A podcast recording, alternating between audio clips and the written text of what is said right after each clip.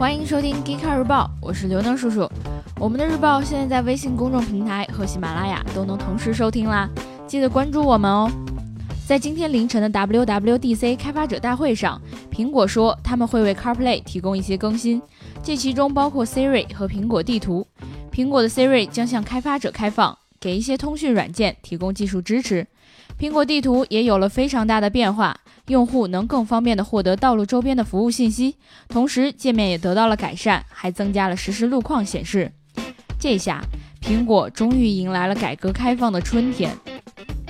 奔驰宣布将在2017款 S550e 车型上提供无线充电功能，这套充电系统的功率有3.6千瓦。很多人担心用无线充电效率太低，但奔驰说它的充电效率可以达到百分之九十。用无线充电的好处就是省去了摆弄充电枪和一堆电缆的麻烦。没想到啊，原来给车充电的姿势居然可以这么帅！巴西圣保罗成为全球第一个由 Uber 提供叫直升机服务的地方。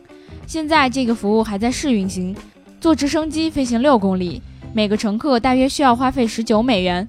虽然坐飞机依旧不便宜，但是在拥挤的城市里，这应该是最快捷的出行方式了。Uber 现在都能够帮人打飞机了，滴滴，剩下的可就看你的喽。通用 GMC 昨天宣布，2017款 Acadia SUV 车型将全面配备后座提醒功能。